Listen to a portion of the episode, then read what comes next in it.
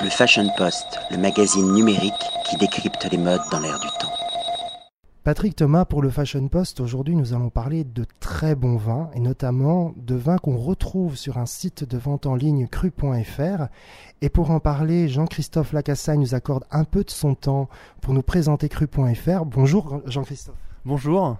Alors, est-ce un site de vente en ligne qui ne concerne que les vins français ou on peut également retrouver des vins étrangers? Alors pas du tout, on peut effectivement euh, retrouver des vins étrangers, de l'Italie en passant par l'Espagne, l'Allemagne, la Nouvelle-Zélande, l'Arménie, euh, les États-Unis.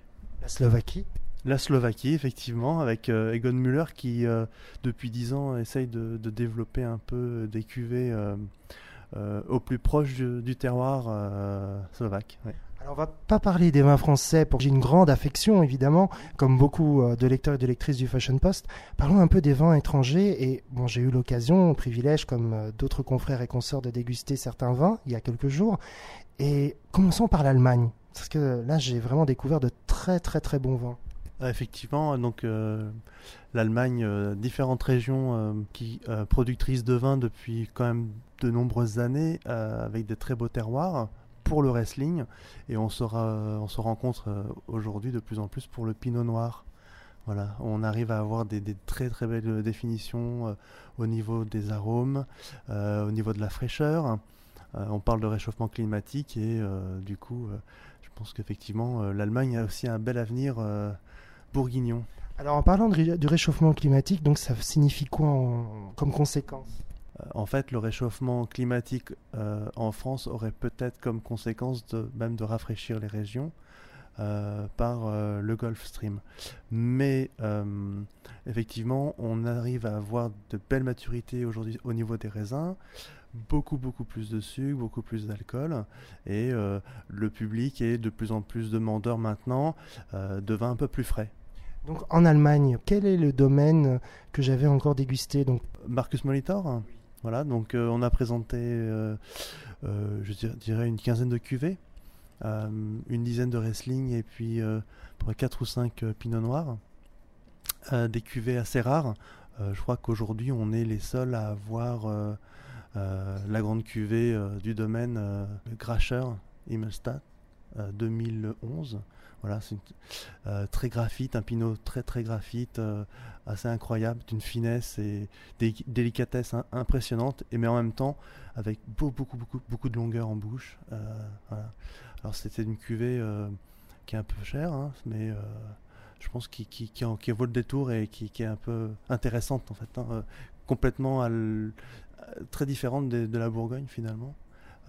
et je pense que c'est très complémentaire. Donc euh, on peut dire également que ce n'est pas uniquement pour accompagner un plat de choucroute, ça peut accompagner même nos plats typiques, euh, typiquement français. Ah oui, complètement, bien sûr.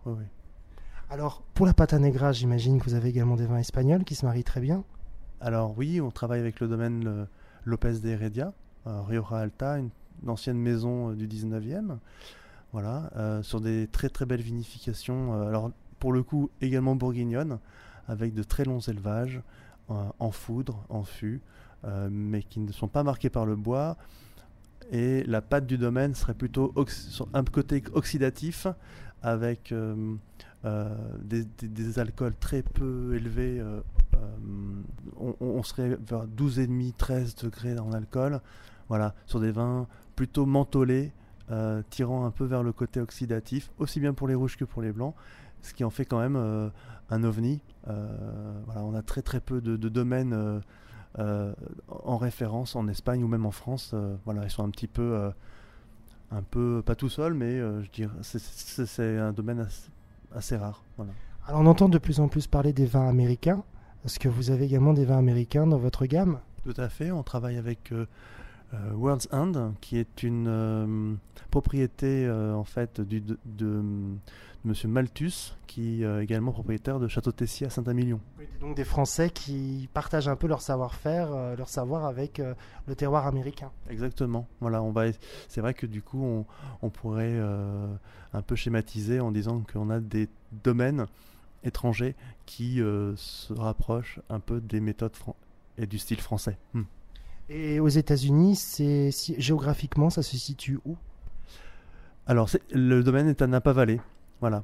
Euh, l'approvisionnement euh, est fait euh, à partir des raisins d'un très très grand producteur, un des plus célèbres des États-Unis. voilà, il y a un très très bel approvisionnement en raisins, des chais de vinification très poussés. Et on, obtient des grands vins qui, même une semaine après, même pour un merlot, tient complètement la route après une semaine d'ouverture. Il hein. n'y a pas de problème. C'est vraiment. Euh, euh, voilà, il y a une constance dans ces vins. Et le prix euh, très abordable. Parce que on doit être en, autour de 39 euros la bouteille. Voilà, on est loin des, des, des, des, à, 100 ou 200 euros. Alors pour terminer, on va parler d'une région qui, dit-on, est le berceau du vin. Donc l'Arménie, on va dire le Caucase en général. Alors évidemment, on se dispute toujours pour savoir si c'est pas les Géorgiens ou les Azéris ou plutôt les Arméniens qui ont initié euh, justement euh, la, culture du vin. On va pas, on va se rendre en Arménie avec? Avec le domaine Zora, voilà, et sa cuvée Karazi. Karazi qui veut dire amphore. Alors c'est une cuvée qui est euh, vinifiée à la fois en amphore, en cuve et en fût. Euh, voilà. Et chaque année, c'est un savant assemblage de ces élevages pour sortir euh, l'unique cuvée euh, Karazi. Avec un, je pense, un très très vieux cépage, un des plus vieux cépages au monde. Alors justement, le domaine utilise un cépage autochtone, effectivement, l'araignée noire. contrairement à ses confrères ou ses concurrents qui ont voulu sortir des cépages autochtones pour pour se moderniser en utilisant des cépages plutôt mondiaux aujourd'hui qu'on retrouve un peu partout, euh, notamment en France. Voilà, lui, il a, fait le choix au, contraire et aujourd'hui, bah, il en est euh, récompensé parce que c'est l'une des, cuvées phares du pays. Euh, il s'en vend énormément en Angleterre. nous sommes, bah, j'espère, bien partis pour, pour la France. Avec une très très belle étiquette très très jolie étiquette. Oui, là, il y a, au ce niveau-là, il y a, y a, un savoir-faire euh, euh, esthétique euh, de la bouteille, des étiquettes, le site, les photos, voilà, tout est tout et le pays aussi là-bas, la région, c'est tout est magnifique. Et le vin, non seulement il est délicieux, mais il est pas hors de prix. Non, c'est pas hors de prix. C'est une bouteille que l'on vend 18 euros. il est, il a fait partie du, des meilleurs vins, des 10 grands vins France, du monde voilà, des, sur un classement euh, en 2010 euh, chez Bloomberg. voilà, à côté de la Romanée Conti 2009, Claude Aiguas 2005 voilà, des, bouteilles qu'on trouve plutôt bien, bien, bien plus chères. Alors, pour revenir au site, donc, faut-il commander un minima de bouteilles, par exemple une caisse de 6 ou une, deux caisses de 6, ou bien ça peut tout simplement commander une, voire deux bouteilles? Voilà, tout à fait, on peut commander une ou deux bouteilles quelle que soit la commande, euh, si les gens souhaitent acquérir euh, des quantités, euh, il faudrait mieux effectivement. Et c'est vous vous livrez sur toute la France? On livre sur toute la France, oui tout à fait. Voilà.